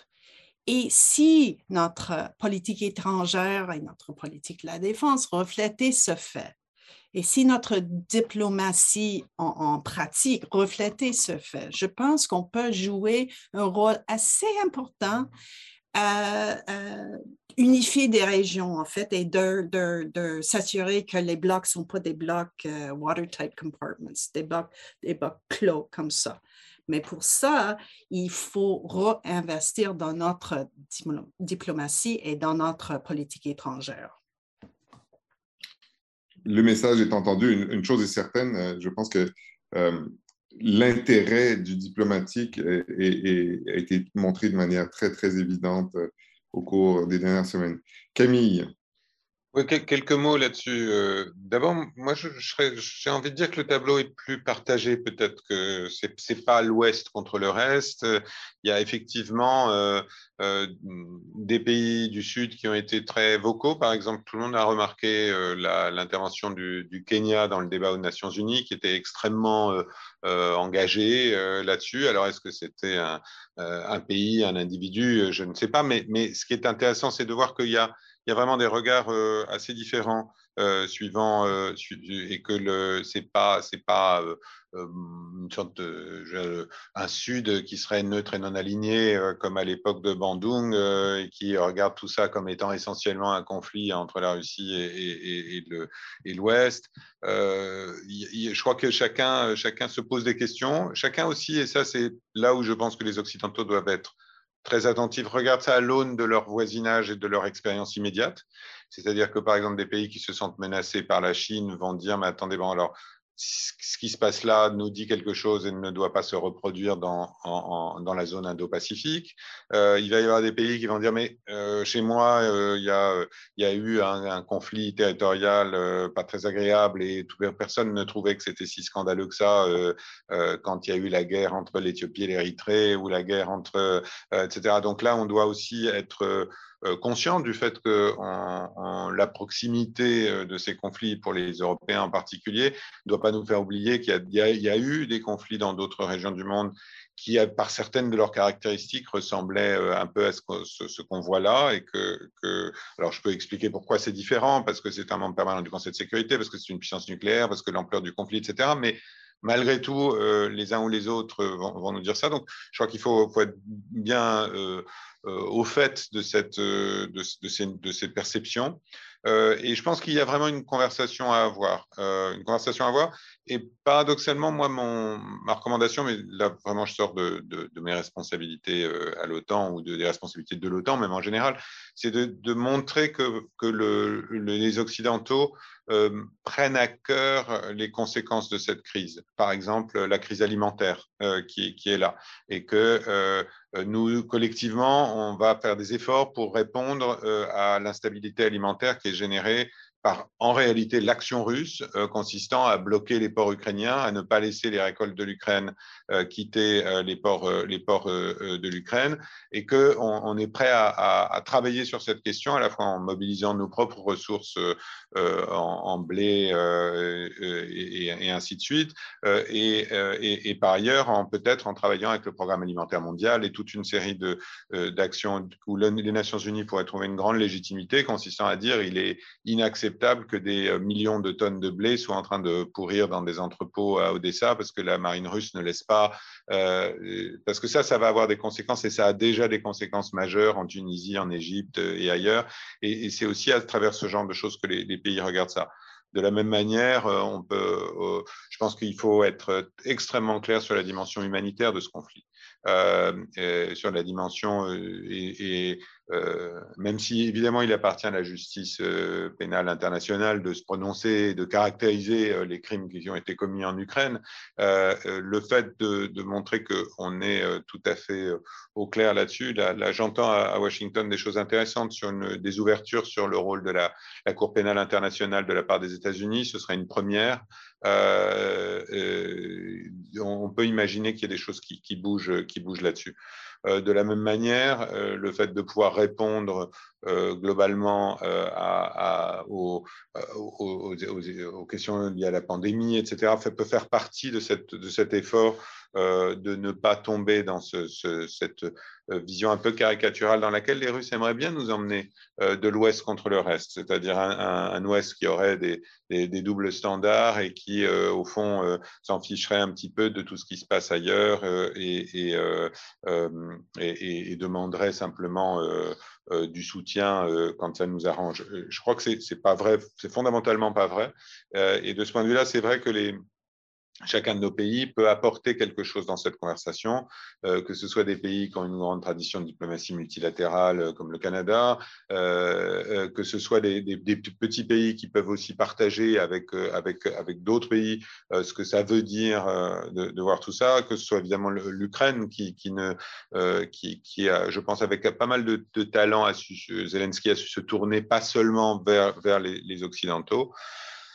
Et puis après, il y a les questions, je termine là-dessus, plus stratégiques au sens strict, c'est-à-dire qu'est-ce que euh, il y a aussi des questions stratégiques à poser à des pays comme l'Inde euh, ou comme la Chine, c'est-à-dire où est-ce que vous voulez, deux cas très différents par ailleurs, où est-ce que vous voulez vous trouver dans ce conflit?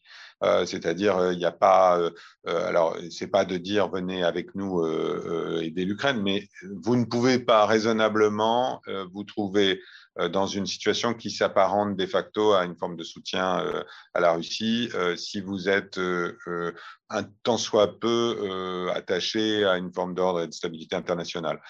et ça, c'est quelque chose finalement qui est un, cas un peu imprévu. Hein, c'est d'avoir un membre permanent du Conseil de sécurité qui a un comportement qui s'apparente à ceux de, puissances régionales révisionnistes et, et brutales.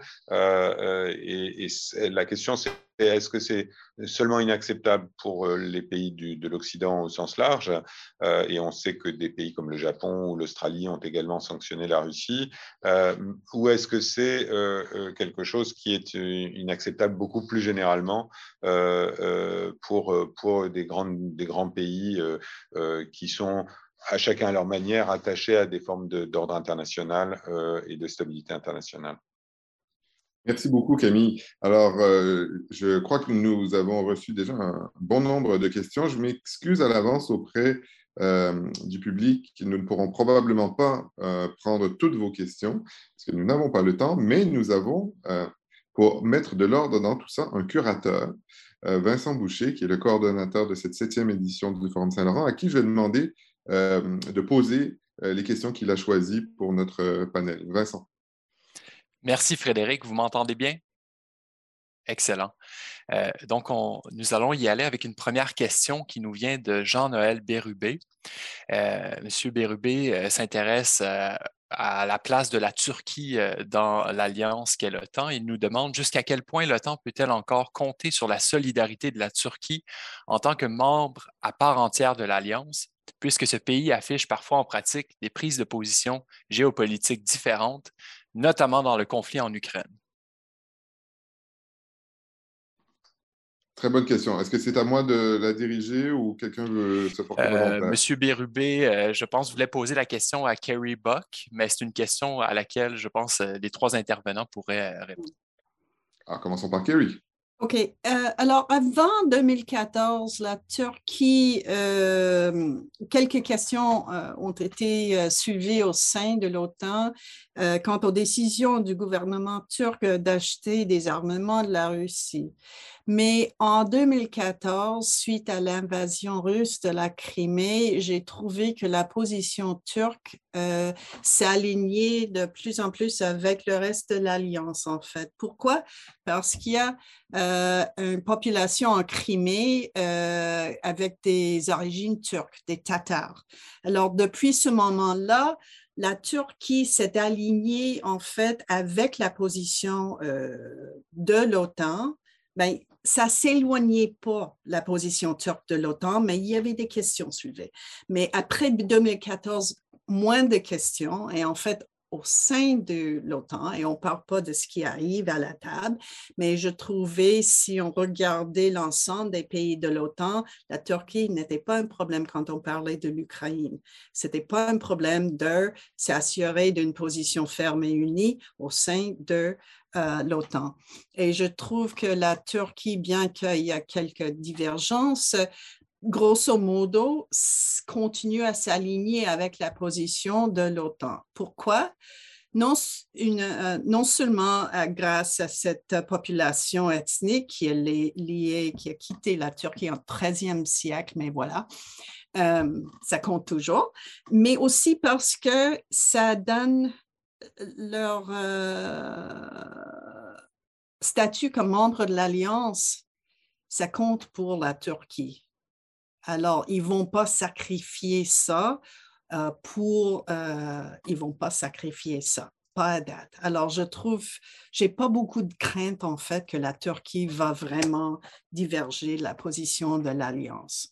Mais je ne suis pas là ces jours-ci. J'ai quitté euh, Bruxelles il y a trois ans. Alors, ça se peut que les choses ont évolué, mais tant que je regarde attentivement les commentaires et les médias, je vois pas de grande distance euh, avec la position turque. Camille, on ne peut pas dire qu'on soit dans un format Chatham House puisque Non, mais je suis, toujours très prudent quand, quand on commente les, positions des alliés, quand on est un fonctionnaire international, mais, je crois que, je crois que Kerry a bien décrit les choses. D'abord, il y a une, chose qu'il faut reconnaître à la Turquie dans, dans, l'environnement qui est là, c'est que ça fait partie des pays qui sont très exposés par ce qui se passe. Hein. La mer Noire est une mer où la Turquie est très engagée, euh, c'est y a le flanc sud de la, mer Noire. Elle a aussi des, Russes sur, son, euh, sur sa frontière sud en Syrie. a, on se souvient des incidents qui ont mis en jeu des, avions russes et turcs il n'y a, pas très longtemps sur, sur le long de la frontière syrienne. alors, dans, tout ça, je crois que euh, je suis absolument d'accord avec Eric sur le fait que la, Turquie, sur cette affaire ukrainienne, est, est, d'une, euh, finalement euh, bien alignée avec le reste de l'Alliance. Il y a, un ou deux points, mais qui ont moins à voir avec l'Alliance Atlantique, où par exemple, elle, ne s'est pas alignée sur les sanctions de l'Union européenne, contrairement à d'autres pays proches de l'Union européenne, etc. Mais, mais là, c'est, mais, mais fondamentalement sur les questions, on va dire, d'ordre stratégique, les Turcs ont d'abord un partenariat très étroit avec les Ukrainiens. ils faisaient partie des pays qui leur livraient des armes avant la guerre. On, a vu les images de ces drones turcs qui ont joué un rôle important dans les, premiers, les premiers temps du conflit. Euh, la Turquie est, euh, a une responsabilité particulière au, titre du régime des détroits. Euh, c'est les fameuses conventions de Montreux qui, organisent ou structurent le passage dans cette région, ce qui est une, une responsabilité internationale très, très complexe à mettre en œuvre, hein, puisque ça, à justifier euh, euh, l'autorisation de passage d'un certain nombre de bateaux russes, mais aujourd'hui aussi euh, justifier le fait que les détroits ne soient pas ouverts à des, transits militaires, etc. Donc on, voit une, position qui est très, importante, très complexe, très critique aussi, hein, parce que dans, dans, cette région de la mer Noire, les autres alliés présents, Bulgarie et Roumanie, n'ont pas les, capacités militaires qu'a la Turquie. Donc on, on est dans vraiment quelque chose qui est là. Euh, après, et dernier point, la Turquie a joué et continue à jouer, ce n'est pas le seul pays, mais c'est un des pays les plus engagés là-dedans, la carte de la diplomatie. Et c'est là qu'on voit les, les relations euh, euh, personnelles qu'entretiennent euh, Erdogan et Poutine ou, ou et, Lavrov jouent un rôle, mais dans un, esprit, et c'est d'abord assez transparent vis-à-vis des, autres alliés, hein, et donc avec le partage de l'information de ce qui se, passe, se dit, et avec dans un esprit qui est la recherche, d'un cessez-le-feu ou de solutions humanitaires immédiates.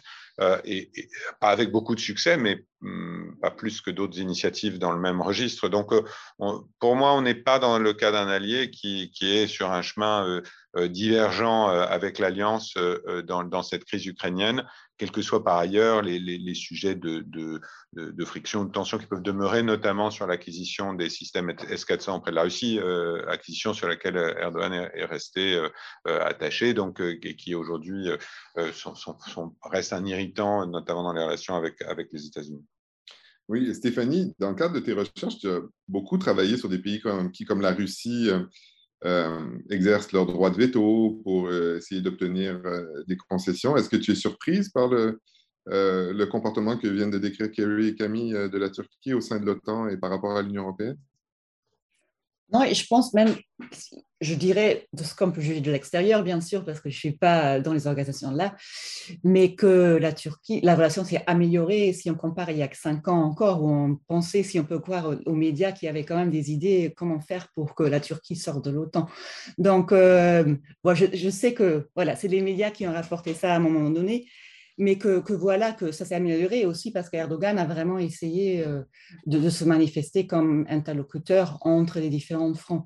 Et aussi, il ne faut pas oublier, moi j'ai passé un tout petit temps à l'OTAN il y a très longtemps, mais ce que j'ai toujours apprécié, c'est les, les, diplomates turcs, c'est les meilleurs préparés de toute l'organisation. Ils, connaissent toute l'histoire de l'OTAN, ils savent tous les décisions et ils sont assez, ils utilisent beaucoup, ils apprécient beaucoup la participation dans cette organisation et, valorise leur statut là-dedans. Et ça, il ne faut pas oublier non plus. Merci. Vincent, nous avons le temps pour une deuxième question. Oui, bien sûr.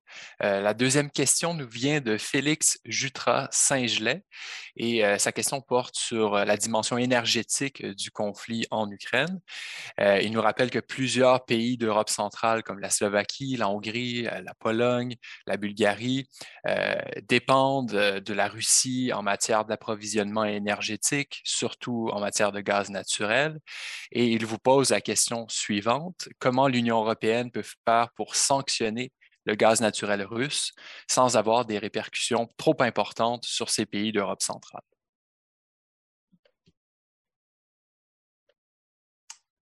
C'est la question. Euh, je ne sais pas à qui m'adresser en premier. Hmm. Peut-être Camille, est-ce que tu oserais euh, donner une réponse euh, hors OTAN à cette question? Alors évidemment, là, on, tombe sur un sujet qui n'a rien à voir avec quoi, ou, très peu à voir avec l'OTAN, au sens où l'OTAN n'est pas, euh, n'est pas en première ligne là-dessus. Donc, euh, je vais mettre ma, ma, casquette de mon ancienne casquette de, chercheur ou de commentateur pour, pour, pour, pour, dire ça plutôt que de faire la leçon venue de l'OTAN. Mais c'est évidemment quelque chose qui est très présent dans la discussion et c'est en, ce moment là présent dans les discussions de de, la réunion à laquelle je participe à Washington, tout le monde réfléchit à, cette question-là. Je crois qu'il y, a plusieurs, il y a plusieurs éléments. Euh, la première chose, c'est que la question de la dépendance au gaz russe est très variable d'un pays à l'autre. C'est-à-dire qu'on a des pays qui sont avec 100% de dépendance, euh, euh, d'autres qui ont une dépendance beaucoup plus limitée parce que, par exemple, un pays comme l'Espagne, son, gaz vient essentiellement de, de, l'Algérie. Alors, ça, n'empêche pas d'autres tensions sur ce flanc-là, mais il n'y a pas ça. Il y a des pays qui, sont, qui produisent leur propre gaz et donc qui sont, pas, qui sont tout à fait à l'abri. Donc, on a, on a vraiment euh, euh, une gamme euh, qui va de, de 0 à 100%, ce qui, ne facilite pas l'émergence d'une position totalement commune, parce qu'évidemment, c'est plus facile de dire passons-nous du gaz russe quand on est à 0% de dépendance ou à 5% de dépendance. Euh, deuxièmement, euh, c'est évidemment euh, un sujet énorme. Et, et, je pense que ça fait partie des défaites stratégiques de la Russie, c'est-à-dire que l'Union européenne s'est engagé résolument vers un projet de réduction délibérée de sa dépendance vis-à-vis du gaz russe. Alors, euh, en faisant ça sur plusieurs années, c'est pas forcément quelque chose. D'ailleurs, un certain nombre de, parlementaires européens euh, disent qu'il faudrait le faire immédiatement, tout de suite, et, être prêt à payer le prix euh, économique, énergétique. Mais pour l'instant, on est dans une, sur une démarche un peu, euh, plus progressive, euh, qui déjà en elle-même pose un certain nombre de questions. On voit que, les pays avec de fortes dépendances, avec des contrats avantageux, euh, sont, plus, réticents. Et la troisième chose que j'ai envie de dire, c'est que les choses pourraient aller beaucoup plus vite que ce qu'on peut supposer. C'est-à-dire que les pays de l'Union européenne ont tendance à dire nous allons organiser, nous organiser pour cette sortie progressive. Euh, manifestement, la Russie euh, veut rester maître du jeu, euh, maîtresse du jeu dans cette affaire. On l'a vu avec la rupture des, avec la, la menace de couper l'approvisionnement de deux pays euh, parmi tous ceux qui refusent de payer en roubles euh, euh, tout ça. Donc ça, c'est ciblé sur la Pologne et la Bulgarie pour des raisons différentes.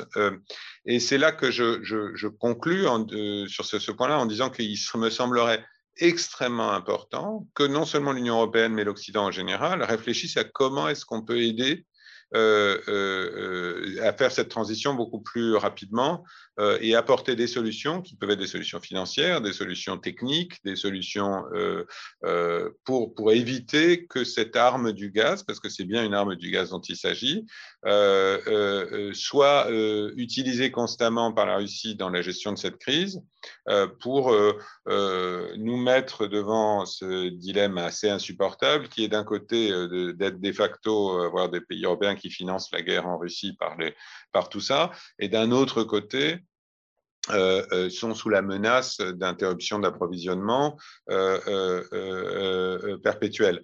donc, c'est vraiment un, un, sujet qui est beaucoup plus devenu absolument stratégique. le paradoxe, c'est que probablement Poutine l'avait compris avant les Européens, qui, qui en voyaient, voyaient un sujet plus énergétique et économique. Et, et, cette question-là, elle est posée à chacun de, nos pays, mais elle est posée aussi à la collectivité des pays de l'Union européenne et plus largement des, pays d'Occident. C'est-à-dire comment est-ce qu'on trouve des solutions, en particulier si, comme je le crois et comme on en voit les premiers signes, euh, cette euh, utilisation de l'arme énergétique euh, s'accélère et, que ça, pas, ça ne devient pas une question de quand est-ce et comment on va réussir à limiter notre dépendance, mais euh, euh, le robinet s'arrête parce qu'il y a un bras de fer avec la Russie pour savoir qui veut bien payer en rouble, le paiement en rouble étant une manière de compenser les sanctions sur, le, sur les banques et la Banque centrale qui font qu'aujourd'hui la Russie est payée mais n'est pas payée euh, en, euros, n'est pas en mesure de, monétiser euh, les livraisons qu'elle fait dans les, mêmes conditions que, si, si, ces paiements avaient lieu en roubles. Merci Camille. Euh, Stéphanie, il y a un pays dont on n'a pas beaucoup parlé et que tu connais bien, c'est l'Allemagne.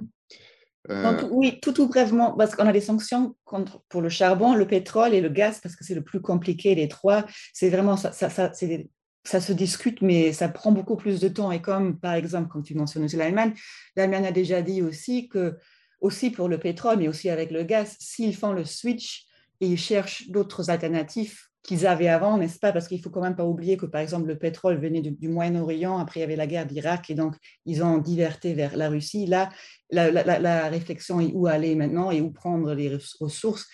Que l'Allemagne a déjà dit, si on fait, si on change, on change permanentement. C'est pas pour un moment jusqu'à la guerre se termine et après on revient vers la Russie, on reconstruit des infrastructures qui nous apportent euh, ces énergies-là sur un plan du, euh, qui dure. Cela veut dire que l'Allemagne, en ce moment, par exemple, n'a pas, et je ne sais vraiment pas comment ça s'appelle en, français, des LNG terminals, n'est-ce pas? Donc, il faut créer cette infrastructure pour que le gaz peut rentrer, par exemple, par euh, euh, la mer du Nord en Allemagne. Je pense que c'est ça aussi qui va prendre du temps pour que ça se, se fait. Mais plus, j'avais tout prévement mentionné, et je vais encore plus prévement mentionner ça maintenant, que aussi avec les énergies renouvelables, il y a ce, mouvement de l'Union européenne de vraiment réfléchir comment pousser pour que les standards qui existent maintenant pour le, euh, pour le Green Deal sont relaxed, pour qu'on puisse penser et plus investir maintenant dans cela. Mais bien sûr, je ne suis pas experte pour dire dans quelle mesure, dans quel temps ça peut se faire. Je ne suis pas expert non plus, mais je peux dire que ce sont des terminaux de GNL, je crois, liquéfié. Alors, euh, la discussion est absolument passionnante. En même temps, la netiquette du Zoom, c'est qu'il ne faut pas non plus y passer des heures. Je propose, si Vincent Boucher est d'accord, que l'on prenne une dernière question qui sera aussi euh, une conclusion pour cette euh, table ronde. Donc, euh, Vincent choisit la question la plus pertinente pour conclure notre table ronde. D'accord, donc une question qui ouvre la discussion et la réflexion pour la suite. Euh, Madame Monique Gontier euh, s'intéresse au rôle de la Chine qui a été évoqué un peu dans les discussions. Jusqu'où ira la tolérance de la Chine vis-à-vis Poutine? S'il y avait un désaveu, par exemple, de Pékin vis-à-vis Moscou? Est-ce que cela pourrait euh, augmenter le risque nucléaire dans le cadre du conflit? Commençons par Kerry, si, si elle est prête. Alors euh, oui, la, réunion entre Xi Jinping et euh, Poutine, euh, juste avant, à la veille de la guerre où la Chine confirmait un, Friendship Without Limits, ça durait pas longtemps, longtemps. Et on regarde, moi, je regardais attentivement les discours des représentants de la Chine au sein des Nations Unies, par exemple, et on voit légèrement une, distanciation de la Chine des excès dans la guerre euh, commis par euh, la Russie. Mais la relation est très étroite jusqu'à date. Je pense que la question d'armes nucléaires et le risque d'utilisation des armes tactiques nucléaires, je pense que Camille a tout à fait raison que ça, c'est pas dans l'intérêt de la Chine de voir et de s'associer avec la Russe s'il ose faire ça, s'il ose franchir cette euh, règle qui est en place depuis la fin de la Deuxième Guerre mondiale. Imaginez leurs voisins euh, Corée, du Nord s'ils se sont libérés de cette, euh, cette restreinte. ça aide pas la politique étrangère de la Chine. Alors, je pense que le risque on pourrait peut-être compter un petit peu sur la Chine de mettre de la pression sur la Russie de ne pas utiliser des, armes nucléaires. Mais euh, la grande question, euh, est-ce que la Chine va vraiment disassocier euh, de la Russie? Je ne pense pas à court terme qu'on voit des excès, à moins que cet excès dans le domaine des armes nucléaires qui mènerait à ce résultat. Merci. Camille. Un petit peu, un petit peu dans le même esprit, mais, je pense qu'il y, a effectivement plusieurs choses. C'est-à-dire que la, Chine, d'abord, euh, doit être sans doute assez euh, embêtée de ce qui se passe. C'est-à-dire que Xi Jinping a acheté euh, un discours russe sur je vais régler cette affaire ukrainienne et on va montrer aux Occidentaux que l'époque de la Pax Americana est terminée et, et, on va rétablir les choses. Qui a, acheté cette proposition, semble-t-il, dans cette fameuse rencontre de Sochi, et maintenant se trouve avec une situation doublement compliquée de devoir un peu porter à bout de bras cette, cette, ce partenaire un peu encombrant, à, à, qui il ne peut pas apporter énormément, hein, parce que les, la Chine n'est pas vraiment une alternative en termes de, partenariat économique euh, euh, pour, la, pour la Russie. Euh, ça mettra des années à construire les infrastructures qui permettraient de rediriger notamment les, livraisons de gaz vers la Chine. c'est un pays tout à fait junior au plan économique. Donc pour la Chine, il ne s'agit pas de dire tiens, je vais trouver un débouché qui va remplacer mes, mes, mes Occidentaux. La Chine se méfie à raison de, sanctions secondaires, comme on dit, c'est-à-dire de, sanctions où euh, euh, les Russes, euh, des entités russes entraîneraient des, entités chinoises sous le régime de sanctions parce qu'une banque chinoise ou, une entreprise chinoise servirait à contourner les sanctions européennes et, américaines. donc on, est vraiment dans, quelque chose qui est compliqué pour les Chinois, plus, sans doute plus qu'ils ne veulent bien le dire. première chose. Deuxième chose, c'est que par ailleurs, évidemment, il y avait un rapprochement, un rapprochement déséquilibré qui, de ce point de vue-là, plaisait un peu aux Chinois. Comme, disait euh, Bajinski, euh, la Russie avait le choix entre être un partenaire de l'Occident ou un satellite de la Chine. J'ai l'impression que Poutine a fait le choix d'être un satellite de la Chine euh, parce que cette relation sera durablement déséquilibrée. Et donc, donc cette situation-là est, pas facile. Et, la troisième chose, c'est que la Chine est quand même un peu sensible à sa réputation euh, globale.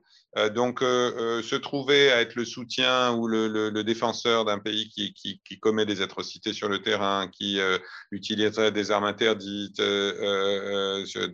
le conflit, ou euh, euh, etc. C'est pas quelque chose que les Chinois apprécient et ils se trouvent pas. Euh, ça ne veut pas dire que la Chine est un pays exemplaire.